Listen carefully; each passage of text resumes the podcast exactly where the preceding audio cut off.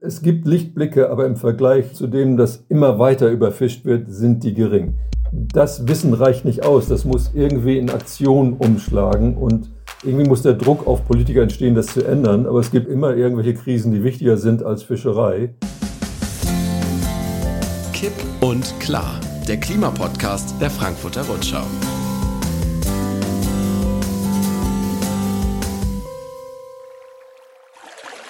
Zu Weihnachten kommt bei vielen Menschen Fisch auf den Teller. Ob Karpfenblau, Lachs, Heringsfilet oder Aal, doch nicht nur zu Weihnachten. 13 Kilogramm und 600 Gramm Fisch und Meeresfrüchte hat jeder und jede Deutsche im Jahr 2022 durchschnittlich verzehrt. Trotz dieser Mengen, Überfischung, hoher Beifang, die Zerstörung von Lebensräumen trüben das Bild der kommerziellen Fischerei. Und auch die Klimakrise wirkt sich massiv auf die Bestände aus. Für VerbraucherInnen ist es äußerst kompliziert, da den Überblick zu behalten und zu erkennen, ob guter Fisch überhaupt noch zu haben ist. Genau darum geht es in dieser Folge Kipp und Klar. Wie leiden die Fische unter der Klimakrise? Dürfen wir sie noch essen und falls ja, welche? Und wie machen wir die Fischerei besser? Rainer Fröser ist gelernter Fischereibiologe und leitender Wissenschaftler am Helmholtz-Zentrum für Ozeanforschung Kiel, dem Geomar. Dank ihm wissen wir, wie es um den Bestand von Meeresfischen auf der ganzen Welt bestellt ist. Vor über 30 Jahren hat er damit begonnen, die neuesten Studien in einer Datenbank namens Fishbase zusammenzutragen. Er ist Autor und Co-Autor von weit über 100 wissenschaftlichen Publikationen Fröser wurde 1950 in Wismar in der damaligen DDR geboren, direkt an der Ostsee. Herr Dr. Fröse, wir beantworten bei Kipp und Klar immer eine Klimafrage. Und angesichts der Rekordtemperaturen der Meere in diesem Sommer haben wir uns mal etwas flapsig folgende Frage gestellt. Schwitzen eigentlich schon die Fische? Naja, Schwitzen ist schwierig. Das ist ja ne, ein Auftrag von Flüssigkeit auf unserer Haut quasi, die dann verdunstet und Kälte erzeugt. Da die Fische schon im Wasser schwimmen, können sie das natürlich nicht wahrnehmen. Die sind außerdem wechselwarm, haben also intern die gleiche Temperatur wie das Wasser außen um sie herum. Also schwitzen können sie nicht, aber sie haben Probleme. Was sie machen, wenn es zu heiß wird, ist, sie weichen in kühleres Wasser, meistens tieferes Wasser aus. Hm. Ja, schwitzen können Fische also nicht, aber sie leiden natürlich trotzdem unter dem Klimawandel, unter diesen Rekordtemperaturen. Wie denn noch? Naja, was ihnen zu schaffen macht, höhere Temperatur heißt, sie haben höheren Energieverbrauch, sie müssen mehr fressen. Das Fressen muss natürlich auch dann da sein und sie müssen es finden und jagen und so weiter und sie müssen es auch verdauen. Verdauen ist ein weiteres Problem, wenn die Temperatur steigt, dann nimmt der Sauerstoffgehalt im Wasser ab. Also, sie müssen mehr fressen, mehr verdauen, aber es ist weniger Sauerstoff da. Das ist ein weiteres Stressphänomen. Also mhm. alle Fische sind an ein bestimmtes Optimum der Temperatur angepasst. Wenn das zu kalt wird oder zu warm wird, dann haben sie Probleme. Aber die Grenze zum Warmen ist steiler als die zum Kalten. Also sie können oft kalt, viele unserer Fische überwintern ja, dann fahren sie den Metabolismus runter, mhm. äh, liegen fast still am Boden und überstehen so die kalte Jahreszeit und wachen dann wieder auf, wenn es wärmer wird. Aber wenn es zu heiß wird, dann entscheiden oft wenige Grade ob sie noch leben können oder ob sie sterben. Ja. Die Meereserwärmung bedroht unglaubliche 60 Prozent der Fischbestände, habe ich jetzt in der Vorbereitung gelesen. Und es ist ja darüber hinaus auch so, durch die Meereserwärmung, durch menschengemachten Klimawandel sterben auch die Korallenriffe ab. Genau die wiederum sind aber eine Kinderstube, ein Hotspot der Biodiversität für Fische. Nun könnte man ja sagen, na gut, ob da jetzt was rumschwimmt oder nicht, vielleicht fürs Klima gar nicht so wichtig. Warum ist das anders? Naja, wir brauchen funktionierende Meere, funktionierende Ökosysteme, damit sie CO2 aufnehmen und am Boden ablagern. Und das tun die Ökosysteme, wenn sie gesund und in Ordnung sind, einigermaßen effizient. Wir können ja Muscheln äh, auf Bergen finden und fragen, wie kommen wir uns dahin? Ja, das ist vorheriger ehemaliger Meeresboden, der da hochgedrückt worden ist. Und das heißt aber auch, dass es da abgelagert worden. Ähnlich funktioniert das in einem vernünftigen Ökosystem. Wenn allerdings wir eingreifen, ohne viel Verständnis des Ökosystems und zum Beispiel durch Überfischung eine Art rausnehmen, die ganz wesentlich ist für das Ökosystem, das sind oft äh, Fische, die äh, vom Plankton fressen und dann in ihrem eigenen Körper für höhere Nahrungsebenen zur Verfügung stellen, wie Sprotten, Heringe, Sardinen, Sardellen. Wenn wir die massiv wegfischen, dann funktioniert das Ökosystem nicht mehr. Mhm. Und das führt dann auch dazu, es gibt dazu Berechnungen, dass deutlich weniger CO2 aufgenommen wird und abgelagert wird, als ein gesundes Ökosystem das tun würde. Und zwar in erheblichem Maße. Das ist nicht 10 Prozent, 20 Prozent, sondern zwei, drei, vier, fünf Mal mehr macht ein gesundes Ökosystem als ein angeschlagenes. Eines der Wunder der Meere ist der biologische Kohlenstoffkreislauf. Kohlenstoff ist ein Baustein des Lebens. Wenn viele Fische da sind, ist in ihnen auch viel Kohlenstoff gebunden. Wenn die Fische sterben, sinken sie auf den Meeresboden ab und werden dort von Krebsen, Würmern und Bakterien verarbeitet. Ein großer Anteil ihrer Biomasse wird so am Meeresgrund eingelagert und verbleibt dort jahrhundertelang. Aber was wir nun tun in unserer Weisheit, wir fischen die meisten Fische weg, bevor sie aus natürlichen Gründen sterben können. Und das, was sich am Boden abgelagert hat, das wirbeln wir dann nochmal auf, indem wir da Grundschleppnetze drüber ziehen und das, was da eigentlich schon abgelagert war, wieder in Lösung bringen. Also zu starke Fischerei mit den falschen Geräten bewirkt, dass die Fische ihre Rolle nicht spielen können, CO2 zu binden, aufzunehmen, abzulagern. Mhm. Halten wir bis hierhin fest, der Schutz der Meereslebewesen ist nicht nur Meeresschutz, sondern Klimaschutz. Das allein wäre ein hinlänglicher Grund, warum das wichtig ist für uns Menschen. Es gibt aber noch einen. Weltweit sind nach Angaben der Welternährungsorganisation circa 800 Millionen Menschen direkt von Fischerei und Aquakultur abhängig.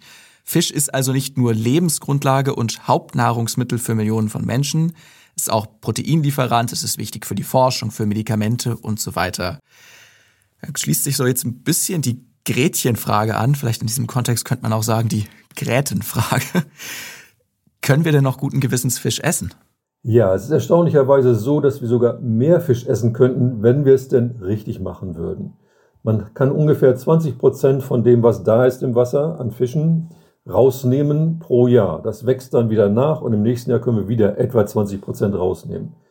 Und wenn die Bestände groß sind, 20 Prozent von einem sehr schönen großen Bestand, ist eine ganze Menge Fang. Mehr als wir jetzt kriegen. Im Augenblick nehmen wir 40, 50, 60 Prozent raus. Dann schrumpfen die Bestände natürlich. Und dann sind sie so klein, dass diese 50, 60 Prozent, die weiter schrumpfen, aber auch weniger sind, als wenn wir 20 Prozent von einem großen Bestand rausnehmen würden. Das ist also ausgesprochen dumm. Warum wird das gemacht? Ja, weil wenn ich 20 Prozent rausnehme, muss ich ja 80 Prozent im Wasser lassen. Das sind immer noch große Fischschwärme, die die Fischer sehen können, die sie auch fangen können, sie aber drin lassen müssen, damit im nächsten Jahr wieder was da ist. Das zu vermitteln ist nicht einfach, ist auch nicht Teil der Ausbildung. Ich habe mir so ein paar Curricula angesehen für Ausbildung von Fischern in Deutschland. Also müssen wir gar nicht weit weggehen. Das ist dort gar nicht vermittelt. Deswegen hören wir immer wieder die Aussagen, was haben wir denn? Die EU hindert uns daran, Fische zu fangen. Es sind doch Fische da, kommt her, ich zeige sie euch. Ja, es müssen ja auch 80 Prozent da sein, damit im nächsten Jahr wir wieder nachhaltig 20 Prozent rausnehmen können. Ein kurzer Einschub zum Verständnis. Fangquoten geben die Menge einer Fischart an, die in einem bestimmten Gebiet und Zeitraum gefischt werden darf. Wer legt die fest? Die EU in der gemeinsamen Fischereipolitik der Europäischen Union. Und zwar jährlich und für jeden Mitgliedsstaat. In Deutschland kümmert sich dann das Landwirtschaftsministerium darum, die Quoten an ihre Fischereibetriebe weiterzugeben. Die Basis für die Fischereipolitik bilden Vorschläge der Wissenschaft. Forschende wie Rainer Fröse analysieren kontinuierlich die Fischbestände und geben Empfehlungen ab. Doch obwohl die Fischerei transparent und umweltschonend sein soll, die 80-20-Regel, von der wir gehört haben, scheint nicht zu funktionieren. Dieser simple Zusammenhang ist weder unserem Landwirtschaftsminister noch den Fischern bekannt. Mhm. Was man dagegen tun könnte, sprechen wir gleich auch noch drüber. Erstmal würde ich bei diesem Begriff der nachhaltigen Fischerei bleiben wollen. Mm, was bräuchte es denn aus Ihrer Sicht für eine nachhaltige Fischerei? Na, ehrlich gesagt habe ich die Hoffnung, dass unsere Politiker das hinkriegen, aufgegeben. Die Klimabremse. Die managen seit 50 Jahren Fischbestände. Seit 50 Jahren werden die kleiner und kleiner und kleiner. Und sie machen einfach weiter. Sie nehmen weiterhin mehr raus, als nachwächst. Die haben ja Berater, aber auch die Berater sagen ihnen, was die, was die Politiker hören wollen. Also das ganze System funktioniert nicht. Ich stelle mir vor, man müsste was machen wie eine Zentralbank, die politisch unabhängig ist, wo die Lobbys und die Politiker nichts zu sagen haben. Die Zentralbank hat ganz klare Angaben, Inflation darf nicht über einen Wert von 5% oder 10% steigen, dann müsst ihr eingreifen, dann müsst ihr was machen. Ähnlich müsste man eine Behörde haben, die die Fischfangquoten, die Fischmengen fürs nächste Jahr festlegt. Und zwar so, dass nicht mehr als 20 Prozent rausgenommen wird. Und wenn aus irgendwelchen Gründen es dem Bestand schlecht geht, dann wird auch mal ein Jahr weniger rausgenommen. Mhm. So simpel ist das. So müsste es sein. Stattdessen Politiker, oh, unsere Fischer brauchen mehr. Wir müssen diesmal 60 Prozent rausnehmen. Mhm. Also aus wirtschaftlichen Gründen. Nun hat ja die EU erst kürzlich neue Fangquoten für die Ostsee beschlossen. Dorsch- und Heringsfischerei werden fast komplett eingestellt. Wie bewerten Sie das? Ja, das ist leider eine Fehlinformation, die äh, verbreitet wird. Fangstopp für Hering und Dorsch in der Ostsee. Dem ist nicht so. Die Wissenschaft hat sehr wohl diesen Fangstopp gefordert, aber die Politiker in ihrer Weisheit haben beschlossen, statt Nullfang 500 Tonnen zuzulassen, etwa beim Dorsch und beim Hering, also sehr hohe Mengen weiter zuzulassen. In Prozenten, die sind mehr als das, was der Bestand produzieren kann, sind höher als die 20 Prozent von dem, was noch da ist. Die überfischten, zusammengebrochenen Bestände werden weiter überfischt, es wird weiter mehr rausgenommen, sie können sich nicht erholen, die schrumpfen weiter. Das ist so falsch, wie es nur irgendwie sein kann. Der Öffentlichkeit wird aber gesagt, oh, wir haben die Fänge eingestellt. Das stimmt leider nicht. Was müsste denn passieren, um die Fischerei zu unterstützen? Schließlich würde ja der Verzicht auf Fang schwere Einbußen für die bedeuten. Ja, also die Fischer sind gekniffen sozusagen. Das Hauptproblem ist, dass die Fangquoten, die Fangmengen fürs nächste Jahr, die jetzt gerade festgelegt worden sind, viel zu hoch sind. Die Fischer können die gar nicht ausfischen. Weil die Fische nicht mehr da sind, gar nicht. Ganz genau. Also die erlaubten Fänge sind höher als das, was die Fischer überhaupt fangen können, so dass es sich noch lohnt. Also wenn der Diesel teurer ist als das, was sie gefangen haben, nachher der Wert von den gefangenen Fischen, dann fahren die natürlich nicht mehr raus. Und das ist innerhalb ganz kurzer Zeit so, wenn die Bestände klein sind, dann haben sie die quasi weggefischt in dem Gebiet, wo sie noch hinfahren können, ohne dass der Diesel teurer ist als der Wert des Fangs. Also eigentlich nur ein Anreiz, noch mehr zu fangen, als eigentlich äh, da ist oder Sinn macht.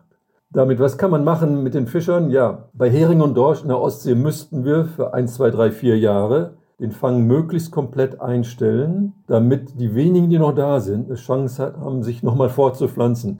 Wenn die sich nochmal fortpflanzen erfolgreich, dann müssten wir die neuen Jungfische auch schützen, bis die sich ein, zwei, dreimal fortgepflanzt haben und wir dann hoffentlich den Bestand wieder aufbauen.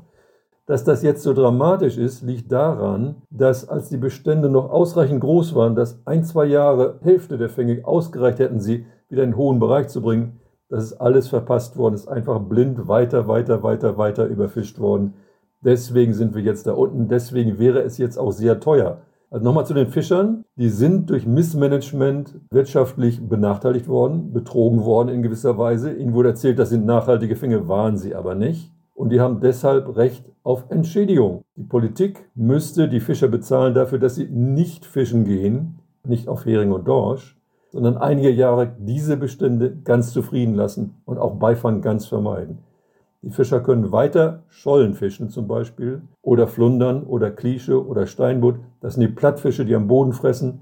Die sind nicht überfischt worden, denen geht es weiterhin gut. Mhm. Die kann man weiter fischen, die müssen also nicht zu Hause sitzen aber sie müssen ganz massiv den Fang, den weiterhin erlaubten Fang von Hering und Dorsch vermeiden. Mhm, klare Worte. Nun wollte ich gerade sagen, all das, was Sie hier erwähnen, klingt eigentlich nicht danach, als könnte ich noch guten Gewissens Fisch essen. Jetzt haben Sie eben aber doch ein paar Arten genannt, wo es vielleicht möglich ist. Ja. Essen Sie Fisch? Ja, ich esse sehr gerne Fisch. Äh, oft Hering, das ist niedrig in der Nahrungskette. Hering frisst Plankton, also ne, und die anderen Fische, die größeren, fressen dann den Hering. Also als Freund der Fische esse ich das, was die meisten größeren Fische auch essen, nämlich kleinere Fische. Das ist in Ordnung. Hering in der Ostsee leider nicht mehr, aber in der Nordsee ist er noch in Ordnung. In Irland. Es gibt noch ein paar Bestände, wo der Hering tatsächlich in Ordnung ist. Den kann man dann mit gutem Gewissen essen.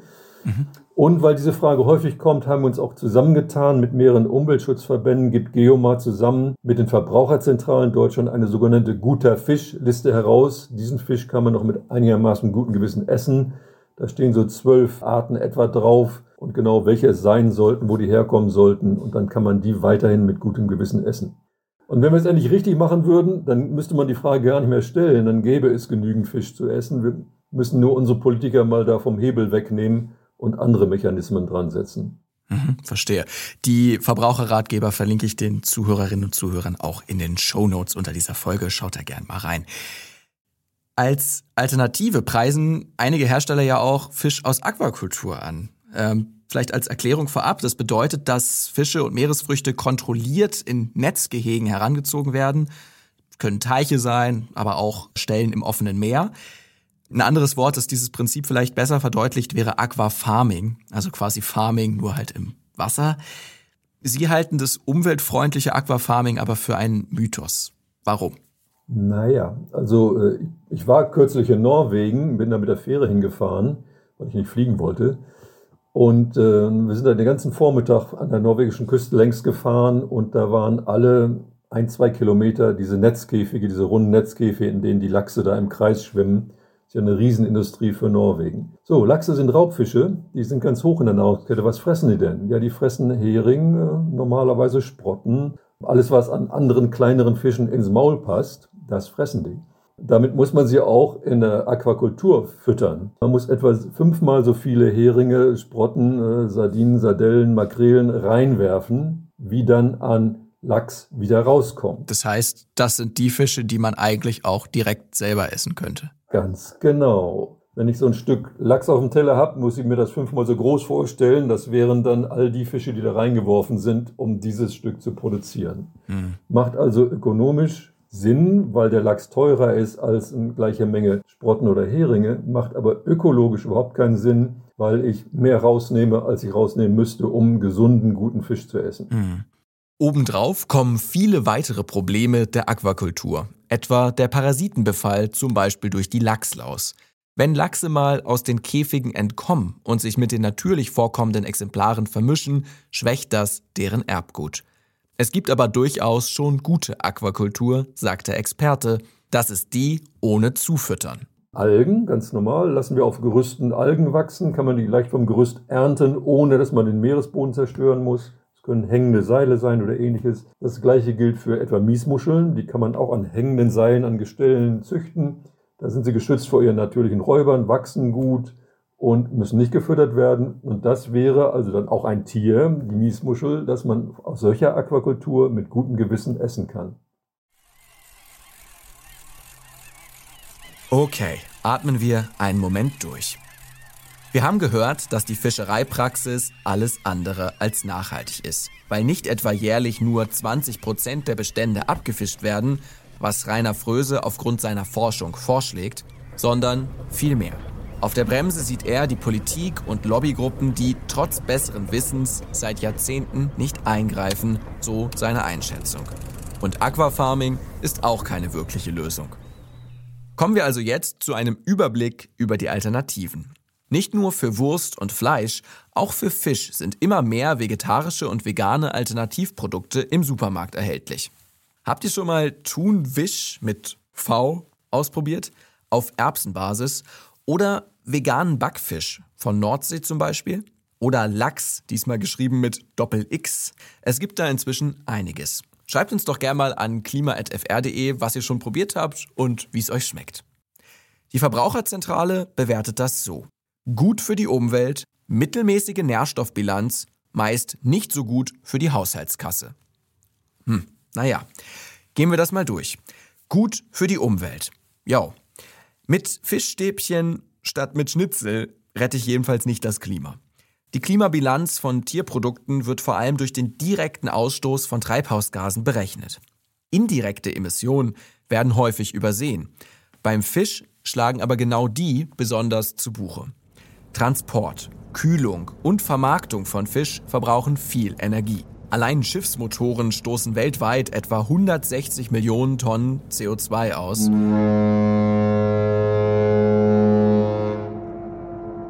Und Grundschleppnetze, mit denen viele Fische noch immer gefangen werden, durchwühlen den Meeresboden.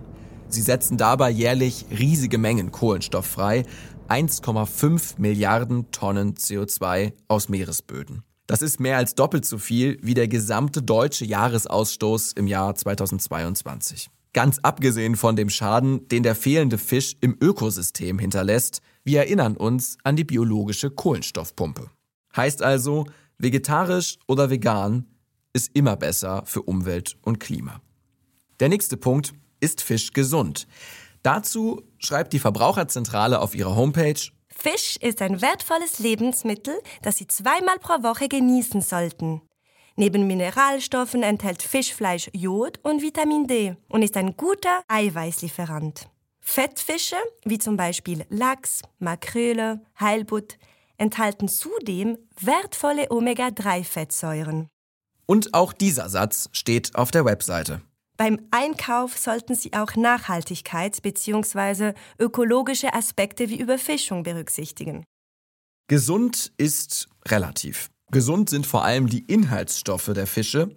Aber zur Wahrheit gehört auch, so mancher Fisch ist inzwischen auch mit Schwermetallen wie Arsen, Blei oder Quecksilber belastet, die sich im Blut anreichern oder auch mit Mikroplastik. Immerhin, die Verbraucherzentrale wirbt nicht nur für den Fischkonsum, Sie gesteht auch ein, und meine Kollegin Serena Donat zitiert wieder, Viele Menschen mögen gar keinen Fisch. Wenn das auch auf Sie zutrifft, sollten Sie besonders auf eine günstige Zusammensetzung Ihrer Nahrungsfette achten. Als Tipps nennt die Verbraucherzentrale, Pflanzenöle wie Raps- oder Leinöl zu verwenden, die viel Alpha-Linolensäure enthalten. Jodsalz bei der Zubereitung von Speisen zu verwenden und auch diesen Tipp Verbringen Sie in den Sommermonaten täglich 5 bis 25 Minuten in der Sonne, um die körpereigene Vitamin D-Produktion anzuregen. Ach ja, Sommer. Wäre jetzt auch irgendwie schön. Wie sieht's denn mit dem dritten Argument der Haushaltskasse aus? Was die Preise für Fischersatzprodukte angeht, hat die Verbraucherzentrale wohl recht, die sind hoch. Aber es muss ja auch nicht das 1 zu 1 Ersatzmittel sein, vielleicht geht auch eine Alternative. Schneller Service. Meine persönliche Top-Idee für Fisch in pflanzlich Sushi. Habe ich neulich das erste Mal ausprobiert und ich muss sagen, genial. Mit den Algen um den Reis gewickelt gibt es für mich gar keinen Unterschied zu dem salzigen Taste von Sushi mit Fisch. Und irgendwie auch gar keine Notwendigkeit, dass es jetzt wirklich echter Fisch wäre, zum Beispiel Lachs, Thunfisch oder roter Schnapper. Wir haben Gurke, Paprika oder Mango in den Reis gewickelt. War wirklich mal was Neues. Generell, Jamswurzeln, Jackfrucht oder mit Tomaten. Es gibt viele vegane Alternativen, um Fisch zu imitieren. Ganz ohne Supermarktprodukt und ohne die Meere zu plündern. Eine Übersichtsseite verlinke ich euch in den Show Notes. So viel zum Geld. Ich halte mal fest, pflanzliche Ernährung auch ohne Fisch ist möglich. Grundsätzlich sollte man dabei auf eine ausgewogene Ernährung achten. Viel selber kochen hilft und ist auch meist günstiger, als die Ersatzprodukte zu kaufen. Und fürs Auge darf es ja vielleicht auch ab und an ein Lachsstreifen mit Doppel-X sein. Ein paar Zahlen. In Deutschland sind laut einer Forsa-Umfrage etwa 9% der Menschen VegetarierInnen, weitere 3% leben vegan.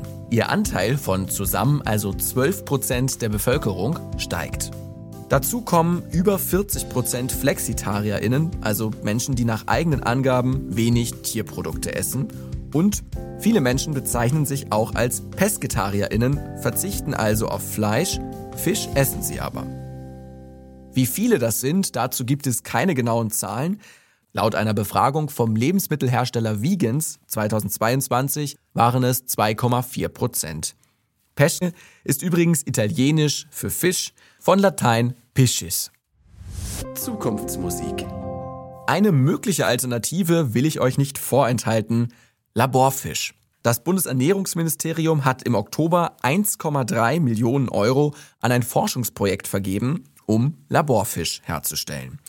Das ist quasi echtes Fischfleisch, das künstlich im Labor durch die Entnahme von Fischgewebe hergestellt wird. Klar, das wäre dann also wie echter Fisch, bloß ohne unerwünschte Nebeneffekte wie Überfischung, Belastungen im Fischfleisch, die Abfälle von Innereien und so weiter. Problem, und jetzt kommt's, für die Gewebelösung wird ungeborenes Kälberblut gebraucht. Kein Witz. Also in der Nährlösung daraus wachsen die Zellen am besten. Aus Tierwohlsicht wäre der Laborfisch also erstmal kein Stück besser. Das am Forschungsprojekt beteiligte Startup gibt aber an, im kleinen Maßstab funktioniert die Zellzucht auch schon ohne diese Nährlösung. Bis es soweit ist und Fisch aus dem Labor im Supermarkt erhältlich ist, dürften ohnehin noch einige Jahre vergehen. Erstmal wird geforscht und bis das Start-up dann eine Zulassung in der EU erhält und ob überhaupt, wird es auch dauern. Laborfisch könnte aber in Zukunft eine nachhaltige Alternative für die Leute sein, die unbedingt Fisch essen wollen, aber ohne Überfischung. Fazit. Wir in Deutschland haben die Wahl. Wir können frei entscheiden, was in unseren Einkaufswägen landet. Ein bewussterer Umgang mit Fisch und anderen Meerestieren ist durchaus ein sehr wirksamer Schritt, um Meer und Klima zu schützen. Für alle Menschen, die nicht ganz verzichten wollen, gilt, Fisch auf dem Teller sollte etwas Besonderes, eine Delikatesse sein. Und von problematischen Arten wie Thunfisch, Lachs und Aal sollte man vollständig die Finger lassen. Aber das ist gar nicht so einfach. Gehen wir die Hürden für möglichst nachhaltigen Fischkonsum mal weiter durch. Und dann spreche ich mit Rainer Fröse noch über seine persönliche Sicht darauf, was wir hier den Meeren eigentlich antun. Dranbleiben lohnt sich. Wenn jetzt ein gefährdeter Fisch im Supermarktregal präsentiert wird, dann ist der Schaden ja passiert. Ja. Warum obliegt die Entscheidung, welcher Fisch jetzt gut ist und welcher nicht, dann überhaupt den Verbraucherin? Es ist verwirrend für den Verbraucher, was denn nun noch in Ordnung ist, was, welchen Fisch kann ich noch essen, welchen nicht. Das machen leider nicht alle. Andere vertrauen voll auf die Siegel. Mhm. Und dieses MSC-Siegel ist ja das bekannteste. Und als das neu rauskam, war ich auch sehr begeistert davon. Ich sage, endlich ein Marktmechanismus, der vielleicht hilft, Überfischung zu beenden. Und die ersten Bestände, die zertifiziert wurden vom MSC-Siegel, die waren auch tatsächlich in Ordnung. Und ich war damals, ich glaube, in, auch im Fernsehen, habe so eine Packung hochgehalten, sagen, wir haben uns das angeguckt, weil wo Sie das Siegel drauf ist, das ist wirklich in Ordnung, kaufen Sie das. Dann fing es aber an, als sie die wenigen guten Bestände zertifiziert hatten, dass sie anfingen, Bestände, die problematisch sind, zu zertifizieren. Natürlich habe ich die angeschrieben, mit denen geredet, sagen, hör mal zu, das geht so nicht. Aber es war keinerlei Interesse mehr zuzuhören. Man hat mehr und mehr und mehr problematische Bestände zertifiziert. Bestände, die also entweder überfischt wurden, wo mehr rausgenommen wurde als nachwächst, oder die zu klein waren, um überhaupt vernünftige Fänge zu produzieren oder ihre Rolle im Ökosystem zu erfüllen. Und das ist leider immer noch so. Wir haben dann zwei Papers dazu veröffentlicht, das mal genauer untersucht und äh, Fakt ist, dass so, so grob ein Drittel bis die Hälfte der vom MSC zertifizierten Bestände das eine oder andere Problem haben und eigentlich nicht gegessen werden sollten. Ja, also Supermarktketten, die auf Freiwilligkeit entscheiden, manche besser, manche schlechter, Siegel, die nicht wirklich verraten, was drin ist oder ob das jetzt gut ist oder nicht. Hm, das ist aus Verbrauchersicht ziemlich unbefriedigend. So ist das. Also man müsste ein vernünftiges Siegel haben. Deswegen hat Geoma sich hier zusammengetragen mit dem WWF, mit einigen anderen Naturschutzverbänden, mit den Verbraucherzentralen Deutschland, um eine Liste herauszugeben. Diese Liste ist sehr kurz. Wir haben nur zwölf Fischbestände gefunden, die einigermaßen in Ordnung sind, die man einigermaßen guten Gewissen essen kann. Wir hatten einige auf der Liste sagen, okay, die sind okay, wenn das und das gemacht wird. Wir haben sie erstmal vorläufig drauf. Wenn das gemacht wird, bleiben sie drauf. Wenn nicht, fliegen sie runter. Es sieht so aus, als wenn wir im Dezember die neue Version dieser Liste rausbringen. Einige von denen, zum Beispiel Sprotte Ostsee, Hering Ostsee, rausfallen werden, einfach weil die inzwischen auch so überfischt worden sind, dass sie zu klein sind, um doch noch akzeptiert zu werden. Es wird also nicht besser, es wird eher schlechter. Wir haben keinen neuen gefunden, den wir aufnehmen können. Wir haben mehrere gefunden, die wir nicht mehr empfehlen können. Ja, weiten wir zum Schluss des Gesprächs nochmal unseren Blick. Sie haben selbst über zehn Jahre auf den Philippinen gelebt und geforscht zu den Themen Überfischung und Klimawandel. Nun liegt der Selbstversorgungsgrad von Fisch in der EU bei 40 Prozent. Das bedeutet, die restlichen 60 Prozent müssen importiert werden. Ja, was haben Sie aus Ihren Erfahrungen da auf den Philippinen mitgenommen und was müsste denn im internationalen Kontext passieren? Ja, äh, wir fischen durchaus den Entwicklungsländern ihre wertvollen Fische weg und neuerdings auch ihre weniger wertvollen, weil wir die zu Futter für unsere Aquakulturen verarbeiten. Das passiert durch Fischereiabkommen, da erhält das Land einen bestimmten Millionenbetrag, übrigens von uns Steuerzahlern, nicht von der Fischindustrie. Und dann bekommen unsere Schiffe Erlaubnis, in den Hoheitsgewässern der Entwicklungsländer zu fischen. Nur das Geld dafür ist viel weniger als das, was der Fangwert ist. Das geht dann auch nicht an die, die vorher diese Fische äh, lokal gegessen haben, sondern es geht in den Topf des Finanzministers, der damit wahrscheinlich Schulden von äh, verrückten vorherigen Projekten bezahlen muss. Oder Autobahnen baut. Oder Autobahnen oder Fußballstadien baut. Ja, das macht China so. Die bauen dann gerne als Ausgleich für Fischereirechte der Fußballstadien oder Autobahnen. Aber den armen Leuten, die auf die billigen Fische, die Beifangfische, die kleinen Fische angewiesen waren für wichtige Nährstoffe, denen hilft das überhaupt nicht. Also das ist eine verfehlte Politik und das sollte eigentlich aufhören. Für Europa, das ist weniger die Philippinen, ja, da werden Thunfische gefangen und exportiert. Aber es ist ganz wesentlich Westafrika, wo also massive europäische Fischereien stattfinden und wo tatsächlich den lokalen Kleinfischern, aber auch den lokalen Fischkonsumern äh, die Fische vor der Nase weggefangen werden. Und dann wundert man sich, wenn die Fischer ihre Boote benutzen, um dann Leute nach Europa zu fahren, weil sie ja keine Fische mehr fangen können. All das ist eine völlig verfehlte Politik, die Lebensbedingungen zu verschlechtern. Natürlich wollen die Leute dann nach Europa abwandern. Ja, und dieses Beispiel verdeutlicht eben auch, wie die komplexe Klimakrise, Hunger, Armut und eben Migration, worüber ja derzeit auch wieder sehr viel diskutiert wird, hier zusammenkommen.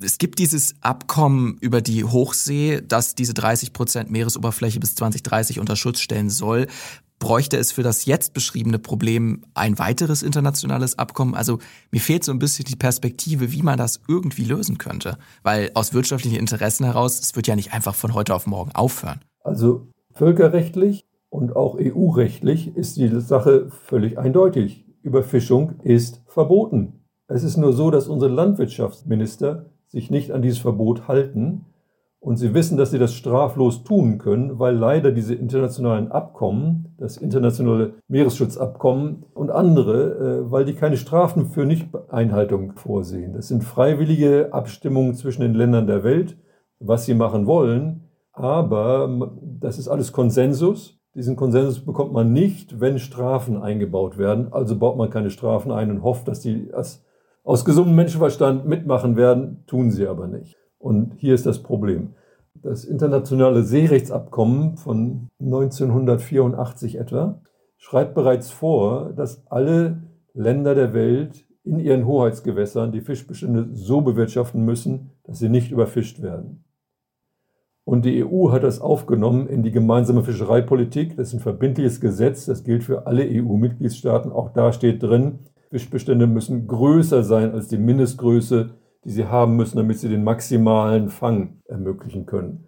Damit wären die so 50 bis 60 Prozent ihrer unbefischten Größe nach dem Gesetz. Und das soll spätestens bis 2020 der Fall sein. Inzwischen haben wir 2023 und wir haben gerade weitere Überfischung in der Ostsee für 2024 beschlossen. Nicht wir, sondern unser Landwirtschaftsminister.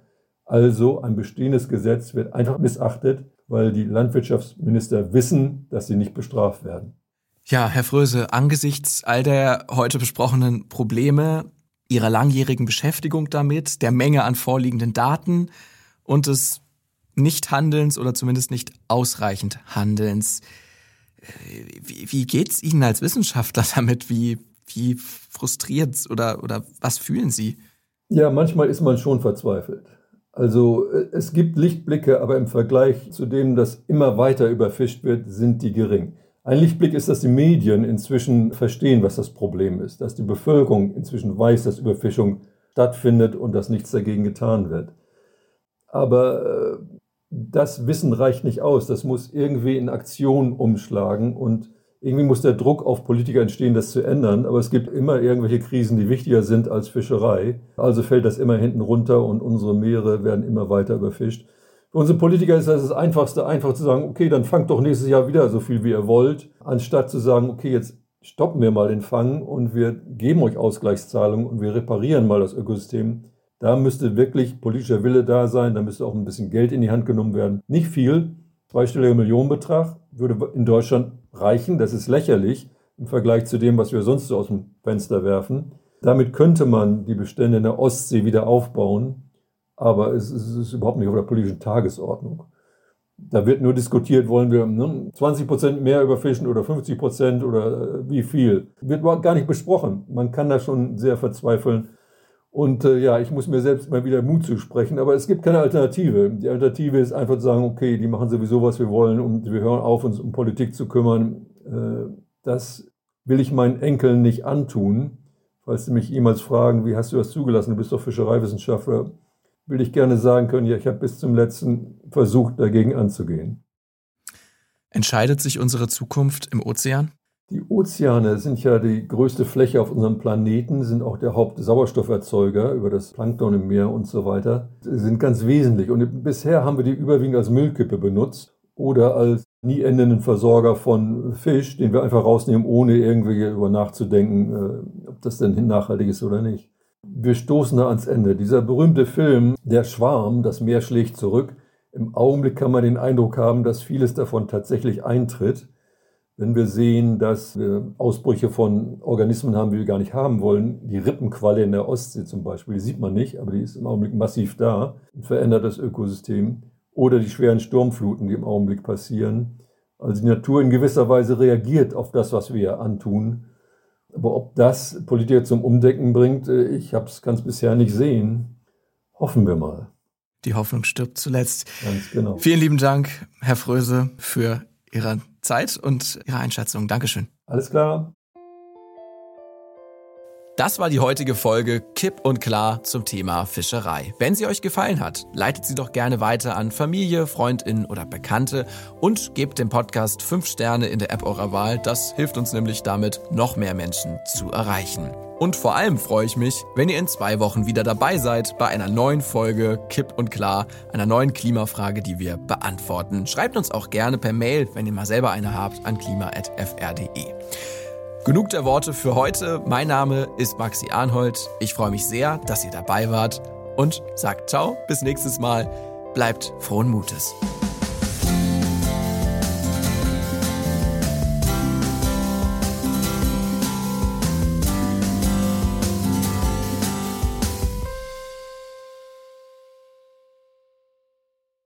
Butter bei die Fische. Diese Folge recherchiert, produziert und geschnitten habe ich, Maximilian Arnhold.